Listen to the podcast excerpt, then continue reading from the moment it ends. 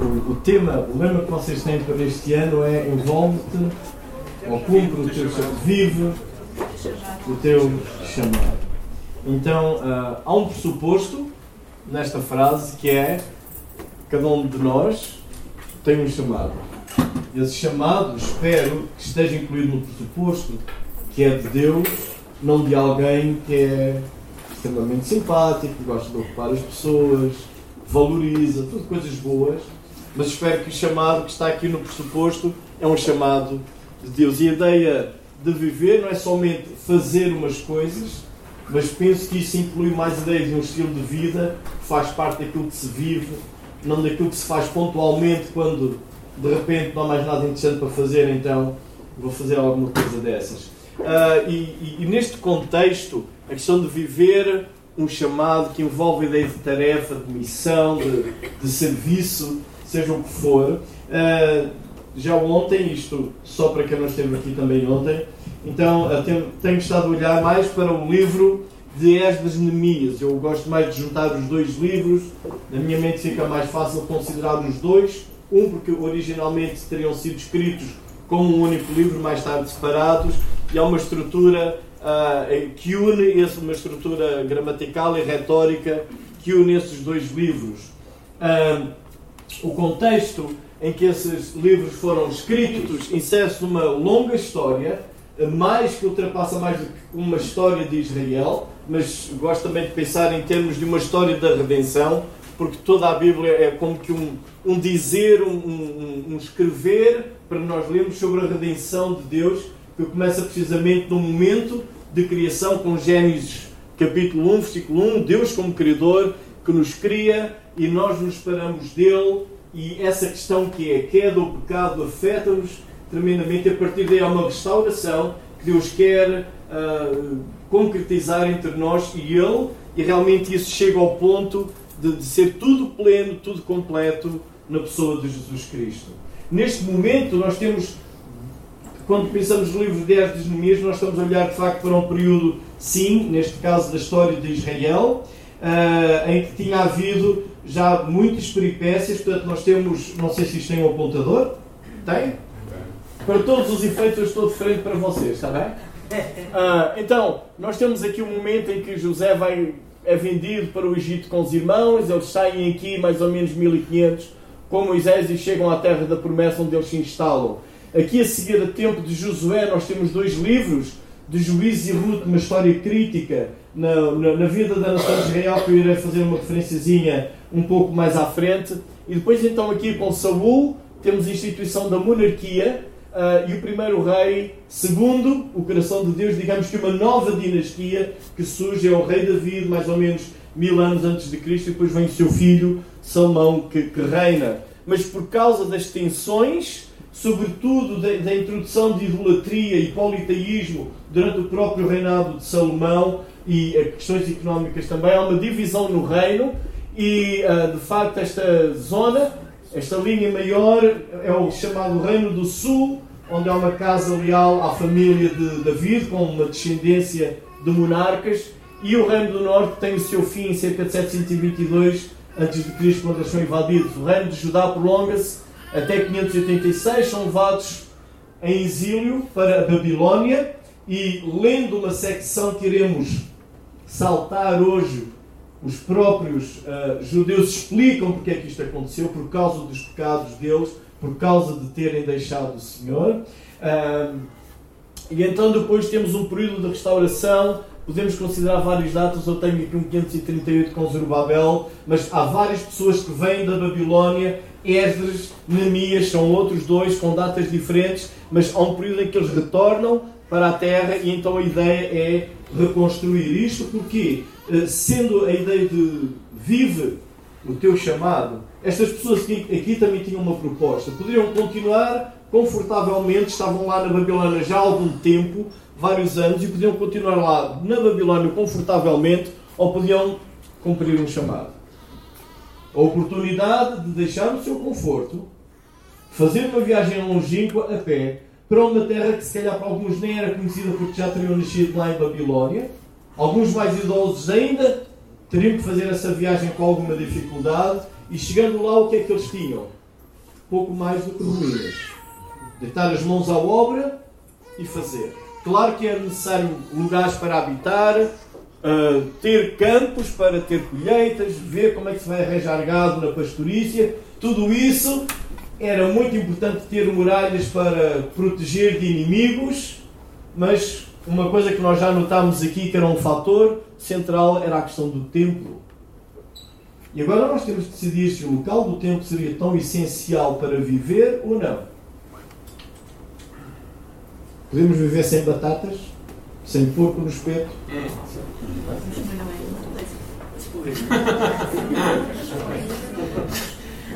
Mas a pergunta fica: eu posso viver sem um local, entre aspas, de adoração? E o problema é que na nossa mente, na minha mente, eu preciso de sapatos, de roupa, de carro, casa, preciso de água, luz, internet. Hoje um dilema, ninguém casa se não tem internet. O que é que vai ser da vida familiar sem internet? O que é que se vai fazer na hora de jantar sem mandar mensagens um ao outro, não é? Mas a questão aqui é se poderia-se viver num contexto em que não havia um local para adoração a Deus.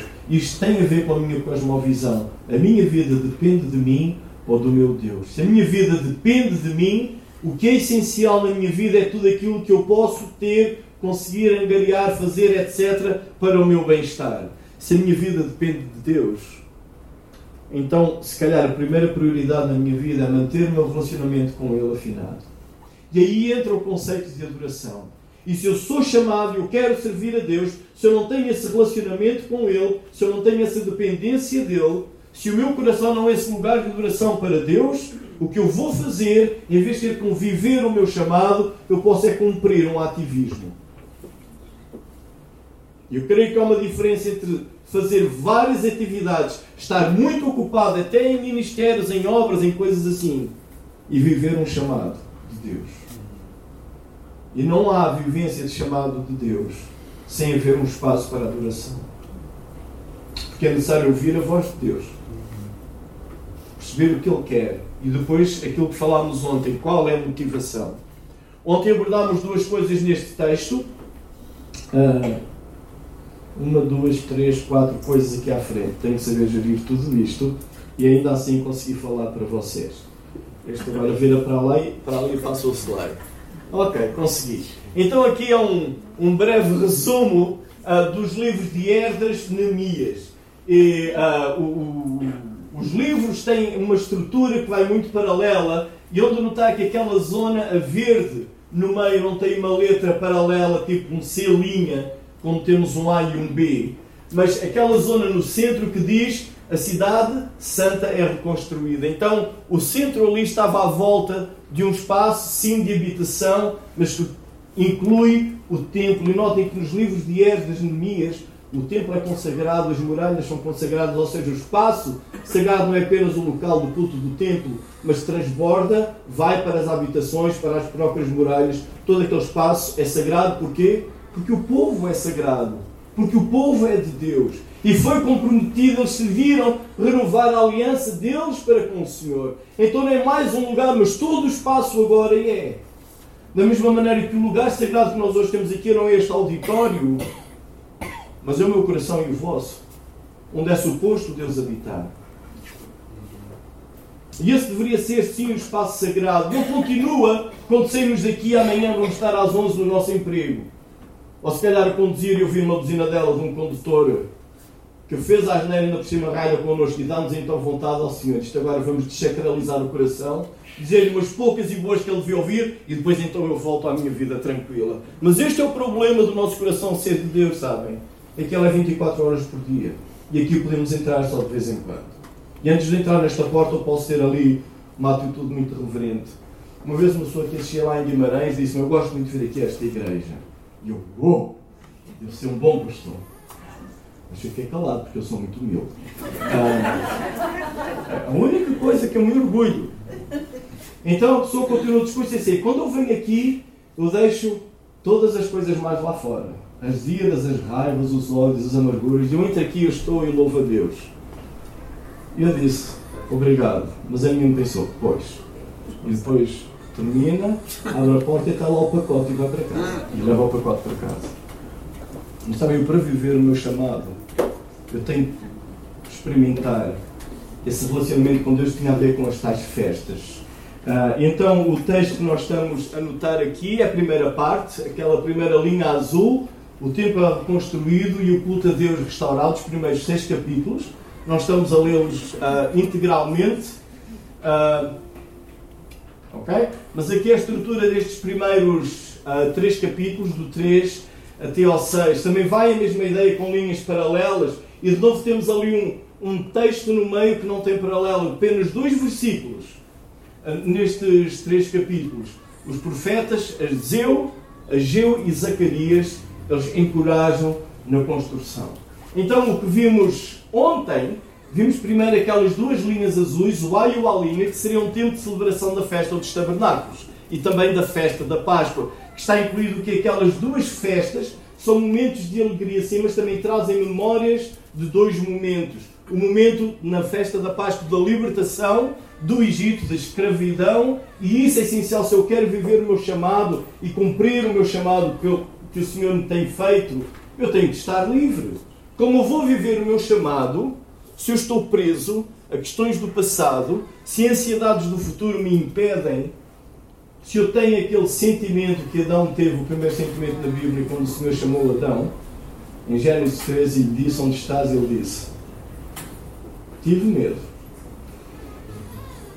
Eu não sou verdadeiramente livre enquanto tenho medo. Paulo escreve a Timóteo e diz que Deus não nos deu um espírito de temor, mas de poder, ousadia, amor, ousadia e moderação também, não é? Então, uh, depois vimos uh, a segunda parte, uh, que é aquela parte azul clarinho e o amarelo. Então, que há ali uma situação em que eles sim são motivados para construir, começam a construir o templo, o espaço para a adoração de Deus, e aqui entramos na questão da adoração ao Senhor, essa motivação que nos impulsiona a adorá-lo, a consagração, envolver em ministério, a primeira coisa que surge ali é o quê? oposição.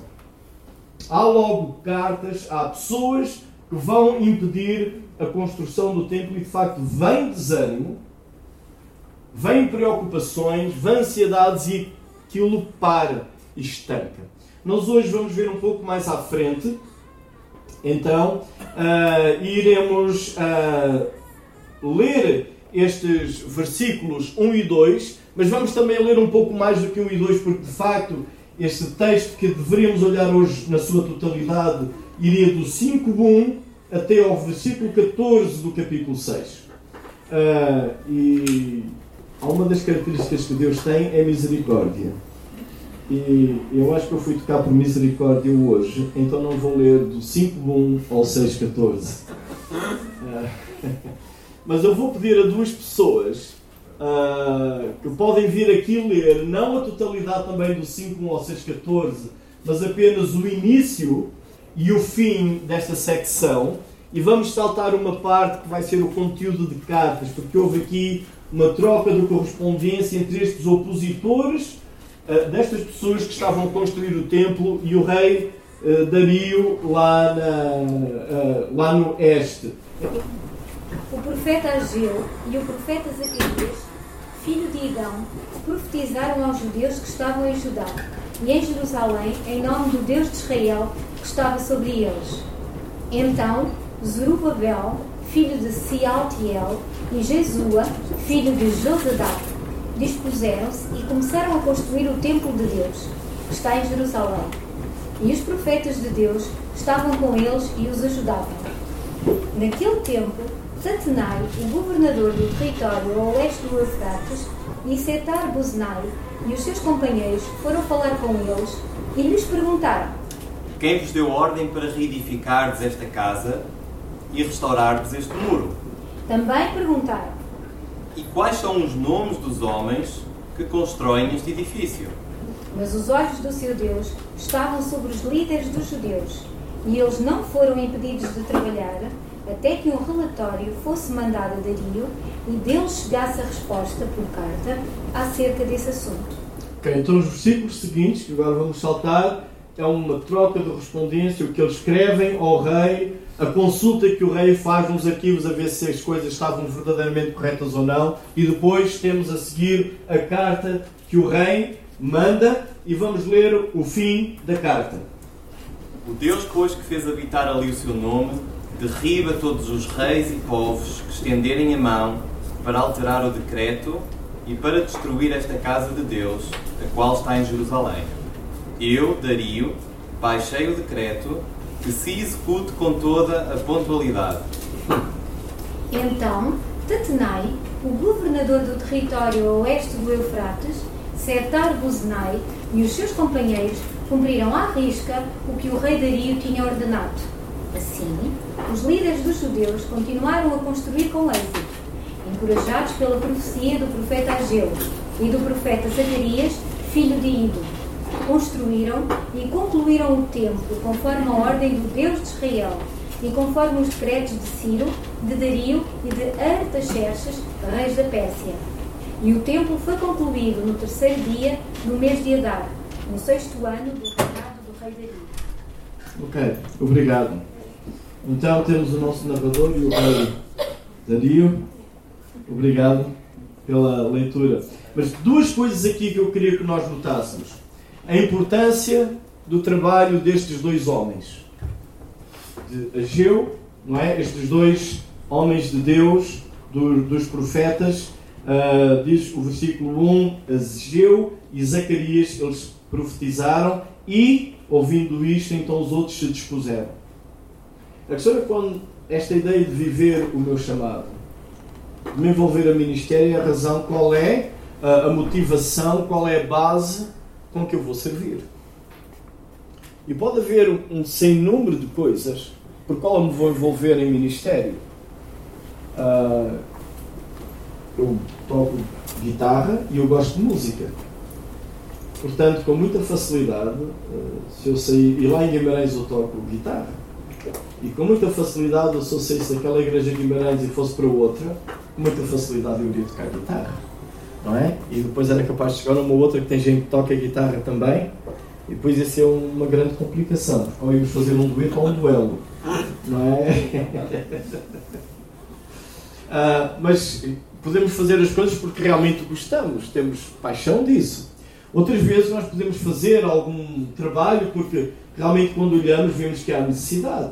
Neste caso era necessário reconstruir templo, reconstruir casas, reconstruir muralhas, um número de atividades, sei, número de atividades que era necessário fazer, porque era necessário, não havia nada que aquilo fizesse, é obviamente uma razão válida. Às vezes nós podemos envolver em alguma coisa porque alguém nos encoraja, não é? E chegam ao pé de nós e dizem assim, ó oh, Samuel, tem jeito para pastor, desde criança tinha jeito para pastor.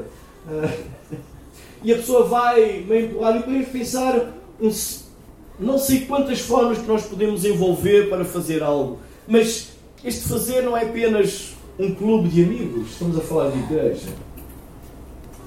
Igreja não são apenas pessoas que se juntam num propósito comum. Igreja é o corpo de Cristo. Este chamado não é apenas nosso, é um chamado de Deus. E sabemos também, temos visto que aqui várias vezes é mencionado que há oposição. E quando começa um projeto, normalmente seja qual ele for, e podem ver aí estudos que há sobre isso, há um projeto novo, uma nova ideia, uau, vamos começar isto, vamos, então a motivação está lá em cima. Ok? E está tudo bem, depois há uma areia que entra na máquina, que ele empanca, há umas batidas, os empurrões vai andando, mas passados uns 3 meses, 4, meio ano, o nível de entusiasmo começa a cair, não é? E depois a coisa vai. E o que é que continua a manter aquela motivação? E depois alguns de nós somos muito racionais, temos decisões e objetivos, outros somos mais emocionais, as coisas flutuam. Há uma coisa aqui que motivou esta gente. Se nós lermos com atenção uh, o versículo, o que diz: Então se dispuseram Zerubabel e Sealtiel, ou se levantaram, ou seja, há uma atitude da parte deles que diz aqui o versículo 2, e vem na sequência de algo diz então. O que é que está antes do então? Temos que olhar para o versículo 1. Os profetas Ageu e Zacarias, filho de Ido, profetizaram aos judeus que estavam em Judá e Jerusalém, em nome de Deus de Israel, cujo Espírito estava com eles. Notem a ênfase que temos aqui, de que estes homens falam, mas a palavra não é deles, é de Deus. E aquilo que os outros fizeram foi por causa de um ânimo que veio, uma motivação que veio. Não porque apenas os homens falaram, mas baseados naquilo que Deus disse. E a minha motivação para o ministério devia ir além de uma necessidade que eu vejo, deveria ir além de uma paixão que eu tenho por desempenhar determinada tarefa, devia ir além, se calhar, com a ideia, ok, fizeram um favor a mim, agora eu vou trocar o favor para ele e vou fazer. A minha motivação e envolvimento deveria vir porque eu creio, eu juntamente com a igreja onde eu estou, com aquele corpo vivo onde Cristo me tem colocado, percebemos que Deus está a orientar e fala na direção de eu ter este ministério. E isso vai manter aquela linha de motivação, mesmo quando a desmotivação chega. Porque não é apenas uma questão de vontade de fazer, é uma decisão que se toma diante de Deus e diante dos homens. E um dia Jesus disse todo aquele que põe a mão no arado e olha para trás, não é apto para o reino de Deus. Eu já tive o privilégio de trabalhar com arado e fui abençoado porque trabalhei atrás do arado. E normalmente quem ia à frente do arado era na zona de Cantanhede, era um burro. Se chamava Trico. Um dia o meu pai ligou-me e disse: Linguagem de casa, Paulinho, estás bom? Estou. O meu pai é muito raro ligar. Eu precisava de uma ajuda. Encostado de algo, que ele foi muito simpático. Sim, o que é? Se podias vir dar aqui uma ajuda. Sim, então o que é? O trigo está doente. E eu pensei, meu pai arranjou outro burro. Então tive o privilégio de trabalhar também à frente do arado. A minha preocupação sempre é verificar o tamanho das orelhas, se elas iam crescendo ou não. Mas sabem, mas naquela altura eu percebi que trabalhar com arado, se atrás é difícil, à frente é pior. Que aquilo empapa, empanca em torrões de terra, raízes e aquilo não anda. E a lâmina não é direita, ela é curva. E quando para aquilo para, é necessário esforço, ao quem vai atrás é necessário guiar. Sabem, estar no ministério, servir Deus não é um mar de rosas. Vai haver alturas em que a coisa empanca, em que há tensões, em que há desmotivações internas e externas. Nós fabricamos, os outros dão gratuitamente. Mas não se preocupe, que elas vêm. Não gastem por ela se uma numa tribulação fez eu resisto. Não faça essa oração. Isso vem gratuitamente, sem qualquer esforço. É como as ervas daninhas do meu jardim, as ideias mais na minha cabeça. Crescem sem regar. Mas quando queremos algo feito, bem feito, motivado para a glória de Deus, empenhe-se. Não vá pela emoção nem pela vontade. Vá para um relacionamento sério entre si, o seu Deus e os seus irmãos. E assuma e viva um compromisso. E este compromisso que estas pessoas fizeram este ano que veio foi por causa da palavra de Deus e perceba se está inserido na vida desta igreja. O que é que Deus tem falado desta igreja? Qual é o propósito? Há pessoas aqui que lideram a igreja, sei que é o Samuel Paulo, sei que há uma equipa. Há mais gente aqui. Tem orado por eles? Eu hoje estou a falar aqui, de manhã falou o Ismael, não sei quando irá pregar algum outro irmão da igreja. Tem orado por eles que aquilo que eles falam não seja só a vontade de Deus ou isto, mas seja a palavra de Deus. Sabem que estas pessoas têm problemas? Sabem que os pastores têm problemas em casa? Sabem que os pastores têm problemas de saúde? Sabem que os pastores têm aquelas manhãs em que não apetece ir à igreja, não apetece pregar? Sabem que os pastores têm carros que avariam? Sabem que os pastores às vezes pensam Vou mudar de emprego. Sabem que os pastores às vezes oram, oh Senhor, vem já! E assim, já não resolvo mais nada.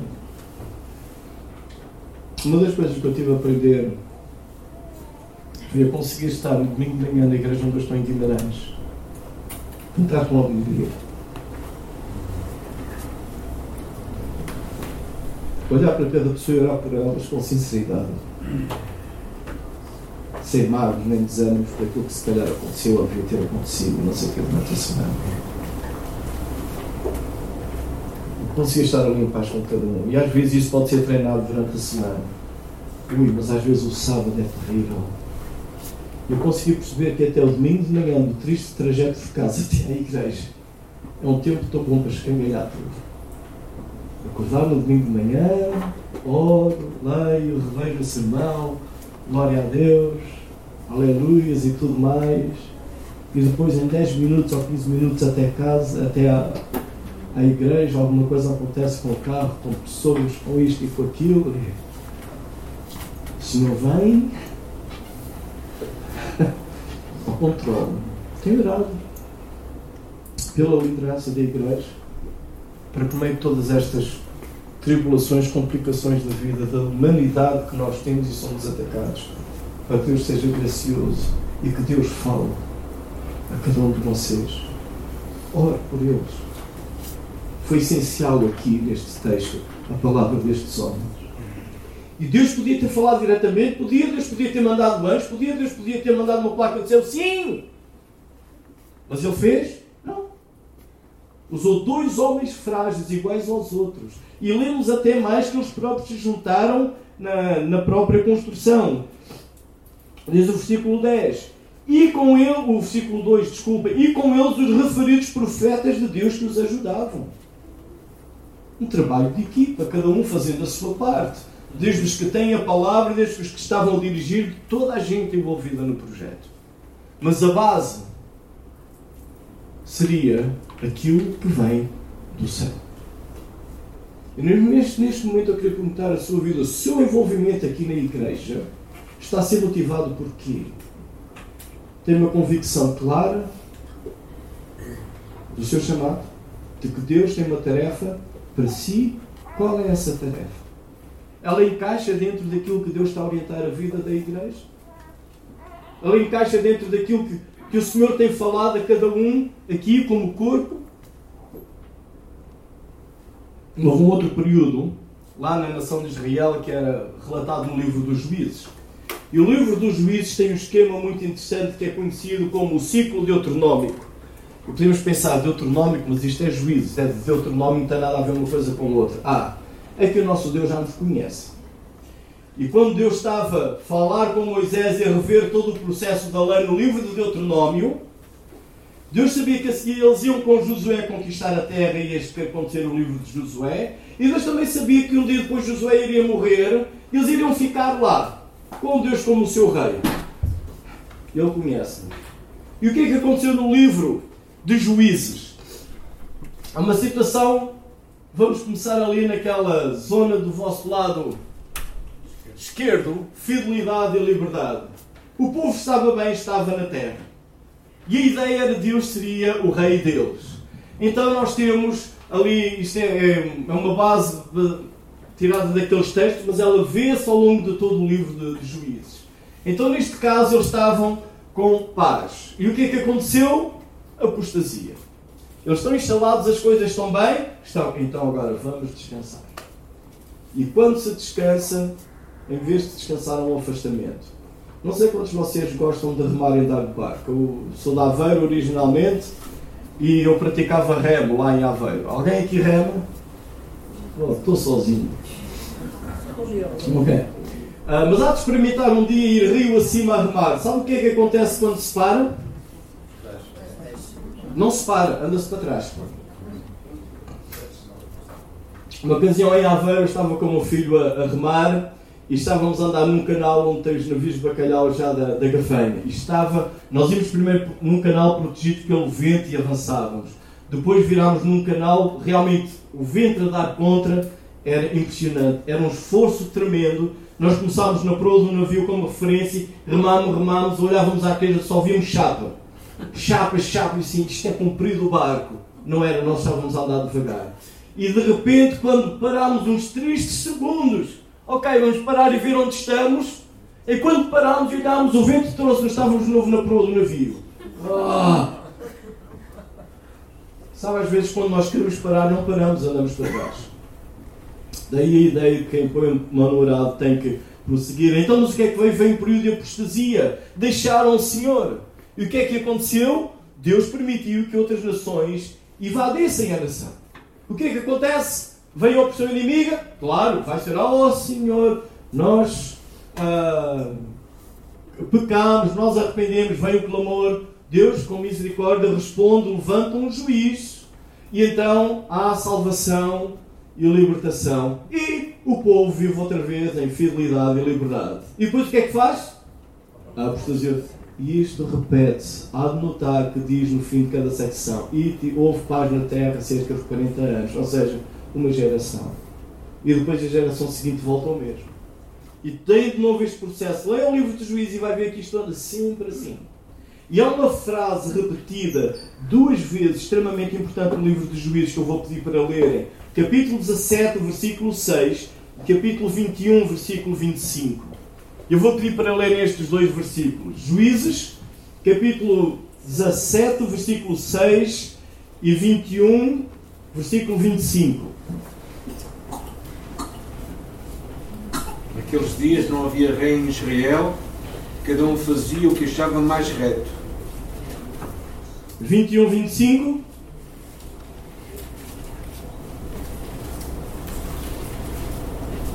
Naqueles dias não havia rei em Israel, porém cada um fazia o que parecia reto aos olhos.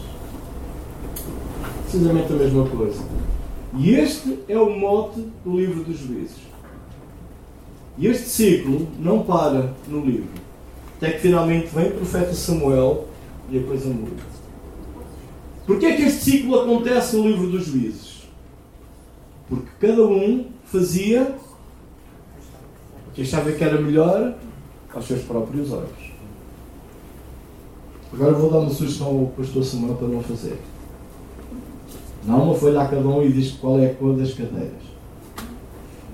Isto vai parecer um arco-íris. Eles acham que devem ser azuis, temos que ter vermelhos, temos que ter amarelo. E depois qual é o título de música? Depois, meus queridos, vai haver uma diversidade tremenda no nosso meio. O problema é que às vezes essa diversidade, quando ela é posta assim, não leva a unidade, leva à desunião. Se adotarmos o lema de juízes, cada um faz o que parece que é melhor aos seus próprios olhos. Não sei se já ouviu falar na doutrina do machismo. Eu acho. Eu acho que. E quando eu acho que, quem é que está certo? Sou eu. Sou, não, desculpe, sou eu. Já me estão, estão a ver? Já estão a contrariar, já estava a dizer que sou eu. Não, não. É sou eu. Mas estão a ver como é o problema de eu acho? Todos nós achamos alguma coisa. E às vezes não é questão se, se está certo, às vezes não é isso. A questão é quando nós olhamos para a Igreja, Corpo de Cristo, nós notamos ali, Paulo discorre isso em Romanos 12, em 1 Coríntios 12 também, em Efésios 4. Sobretudo em Efésios 4 ele dá a ideia de haver uma diversidade, uma variedade de dons, de capacidades, os que eles fazem, tal como os membros no corpo humano cooperam para o mesmo fim. Nenhum membro trabalha para a sua própria glória. Cada um trabalha para o bem-estar do corpo, para o serviço do outro sobre uma mesma direção de uma mesma cabeça que é Cristo. E há uma forma muito diferente de uma vida saudável de uma igreja que é orientada e vivida baseada na palavra, numa direção de Deus, do que a vida daquela igreja que é baseada no eu acho.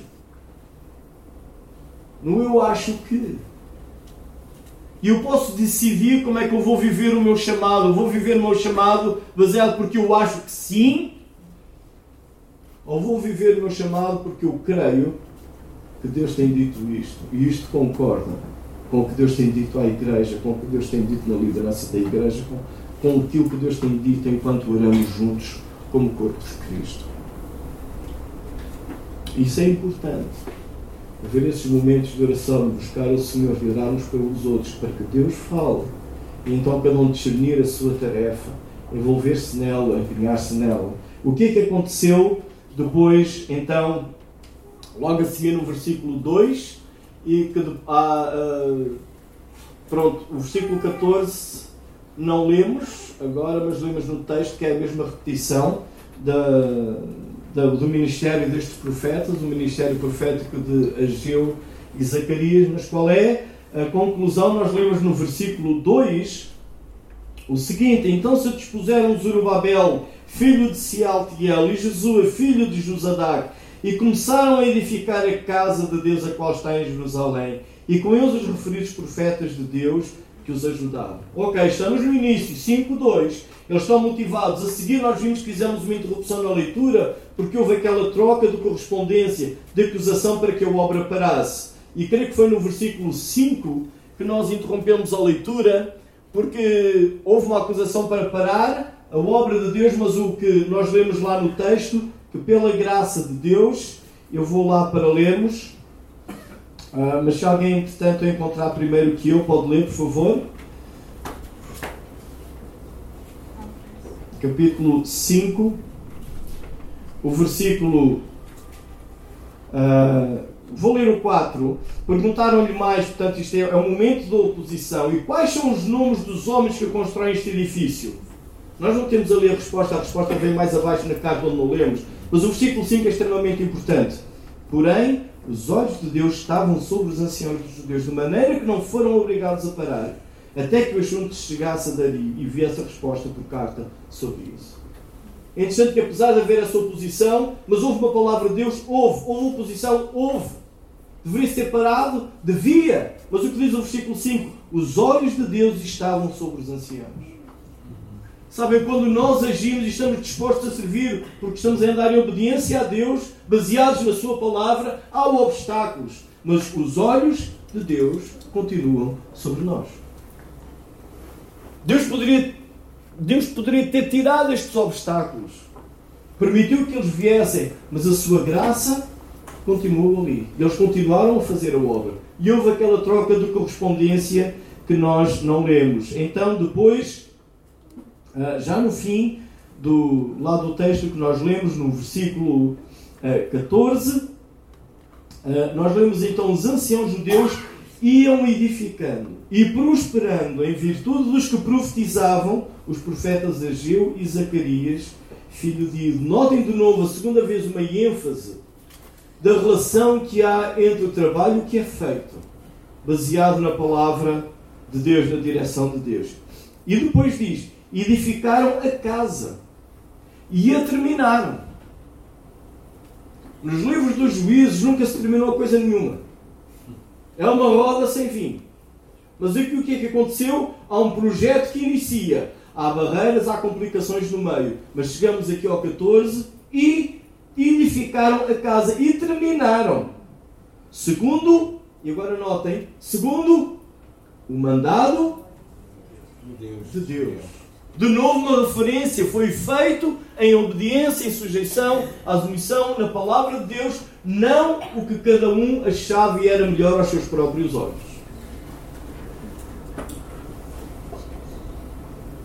E ainda continua. E segundo o decreto de Ciro, Daria e Dertaxerxes, rei da Pérsia. É interessante que o nosso narrador aqui teve o brilhante cuidado de colocar a soberania divina acima do poder humano. O poder do rei foi decisor, foi sem dúvida. Mas neste momento, o que é que salvou a edificação do templo? Foi a soberania divina ou a carta de Dario? Primeira coisa que nós encontramos, terminaram o segundo mandado do Deus de Israel. Depois vêm as ferramentas humanas, que mais ou menos teimosas, mais ou menos casmurras ou sábias, acabam por fazer sempre aquilo que Deus decide, porque no outro lugar diz que o coração do rei está na mão de Deus. Então, se há um projeto, se há alguma coisa que se quer fazer e vai haver encrenca e impedimento, não fiquem preocupados. Mas se vem de Deus, persevere. E havemos ler agora de novo, já sabemos que a casa foi concluída, não foi? Mas o nosso narrador de estas Neemias, caso a gente tenha falta de memória, ele não quer que a gente esqueça, escreve 15. Acabou-se esta casa no terceiro dia. Temos duas ou três vezes a referência de que a casa foi acabada. Faço aqui uma pergunta. Alguém tem dúvidas que o tempo foi acabado? Não. Ok. Começar projetos pode-se começar. Eu, uma ocasião que eu entrei para a universidade com a minha colega Jacinta, lembro que o diretor do curso, numa conversa que houve lá, ouviu dizer a alguém: Isso, entrar na universidade não é grande habilidade. O problema é sair. Isso entrar, isso, isso entrar na universidade, o problema é sair. Eu não estava a dizer que entrar aqui é fácil, não, mas o que ele quis dizer foi basicamente iniciar um projeto inicia-se. Agora chegar ao fim e terminar devidamente é outra história. E sabem, no nosso serviço com Deus, o princípio mantém-se. E notem que, lendo os Evangelhos, e nós em estamos a estudar João, uma vez Jesus começou um discurso, e alguns disseram assim: dure este discurso eu pode ouvir. E foram embora. E podemos pensar que Jesus, afinal, teve uma frustração de fracasso no seu ministério. E ele volta-se para os doze. E podemos imaginar, não é? Jesus, relativamente novo, neste caso, ao pé de Samuel, um jovem, okay? com os seus discípulos, um bom grupo, um bom ânimo. Depois ele volta-se para os doze no fim das e diz assim: Vocês querem também deixar-me? E um deles lá, meio atabalhoado, que ele às vezes era uma no cravo e outro na ferradura, nosso amigo Pedro. Acho que eu quero dar um grande abraço naquele Pedro. Ele diz assim: Senhor, para quem iremos nós? E diz uma outra coisa: Tu tens as palavras da vida eterna. Nós podemos ter muitas emoções, podemos ter muitos impulsos. Aliás, hoje ao almoço alguém estava a falar de compras por impulso, não é? Nós fazemos muita coisa por impulso. Uma vez, eu, um vendedor foi à minha casa vender alarmes. E eu sou curioso para saber como é que aquilo funcionava. Eu fiz perguntas. Quanto mais perguntas eu fazia, mais o homem se entusiasmava e pensava isto. E, e se for um, e se for 10 alarmes, se for assim, tem um cão, ele tinha solução para tudo. Então vai ficar? Não. Não? Não, eu não faço compras assim. Eu preciso de pensar assim, oh, faz muito bem, então você já não vai comprar. Eu até fiquei ligado com isso. Não vou comprar? Não. Como, como é que sabe? Eu ando nisto há muitos anos. Mais de 90% das compras que se fazem é por impulso. Se você não vai comprar agora, é verdade, já passaram 10 anos, não tenho alarme. Sabem, nós às vezes servimos a Deus por impulso. Sirva a Deus baseado na palavra. Se quer envolver e cumprir o seu chamado, vou aqui tomar algumas liberdades, depois o pastor, o pastor Samuel manda-me um e-mail a dar nas orelhas. Mas faça o seguinte: se quer viver o seu chamado, chega ao pé deste homem ou outro e diga assim: Eu quero viver o meu chamado. Não sei o que é, não sei o que fazer, mas digo: Eu quero fazer. E talvez o primeiro passo é sentar e orar. E fazer alguma coisa baseada naquilo que Deus quer. Talvez você não se sinta capacitado. Acha que é muito acanhado, é muito novo, é muito inexperiente, é muito não sei o que e tal e tal. Mas chegue e diga: Eu quero viver aquilo para que Deus me tem chamado. E não vá só depois. Ora, e tome uma decisão diante de Deus e assuma um compromisso. Resumindo, ok? Resumindo, então eu vou de novo aqui tentar pôr a estrutura destes capítulos.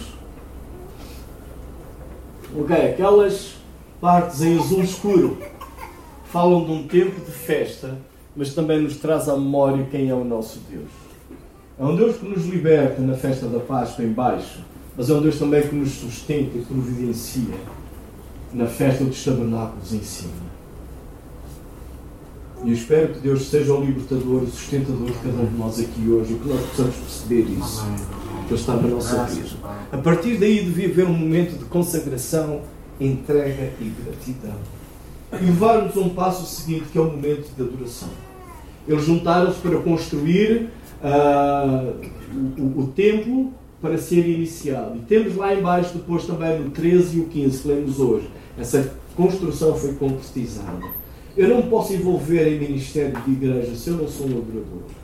E adoração não é um momento expressivo ou exclusivo da minha vida apenas. Pode ser isso, estou a dizer que não. Mas adoração de facto é o meu estilo de vida. A forma toda como eu vivo deve ser em função para aquilo que Deus me criou e chamou. Lembram-se uma coisa que eu tenho em casa que eu gosto muito, que eu disse ontem? Frigorífico. O que é que eu gosto nele? Porque ele faz aquilo para que foi construído, fazer frio. Agora, Deus criou para quê? Faça aquilo para que Deus o criou. Está bem? Faça aquilo para que Deus o criou. Como um ato de adoração ao seu Criador.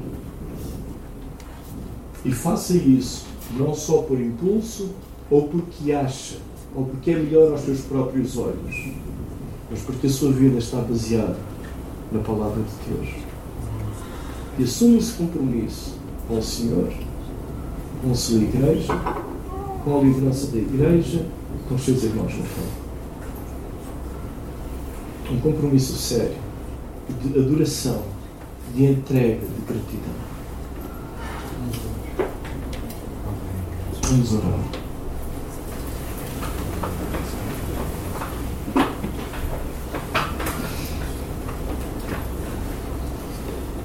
Eu, eu vou orar. E durante este tempo eu queria também que orasse. E se achar por bem aceitar esta proposta, ter este desafio, aceitar, sim, eu quero viver o meu chamado. Vou-lhe dar uma sugestão. Pegue num papelinho, escreva lá o que pensa que será o seu chamado. Se calhar um primeiro ponto de partida. E no fim vá falar com a liderança da igreja e diga, eu quero viver o meu chamado. Tenho sensibilidade ou penso em servir nesta área. Peça para orar, que Deus confirme, que Deus direção. Escrever não é, ok, é isto que eu quero ou tal, eu acho. Não, não é isso, mas é um primeiro ponto para afinar agulhas, para ajustar ideias, projetos, sensibilidades, etc. Mas talvez seja uma boa altura para tomar essa decisão. E se a tomar, fale com alguém. Vamos ficar em pé. Senhor, obrigado porque tu nos criaste e somos teus por criação, mas também nos redimiste e somos teus por redenção, mas também nos tens sustentado, Senhor, e também somos teus, porque tu és o nosso sustentador. E tudo aquilo que somos e temos é teu e pertence a ti, Senhor. Nada, nada nós podemos dar a ti não nos temos dado primeiro. E se temos dons espirituais, temos capacidades, habilidades, gostos, desejos, Senhor, tudo isso é obra da tua graça em nós e nós precisamos apenas de amadurecer, de discernir, de filtrar, de trazer tudo em obediência a ti.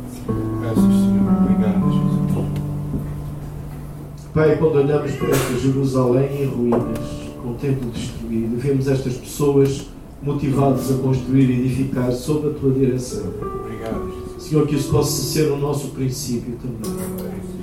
E olharmos para uma sociedade que está destruída em ruínas e percebemos que tu nos tens chamado, Senhor, para juntamente com outros do mesmo corpo a que pertencemos, construirmos e edificarmos. Graças, Jesus. Obrigado a.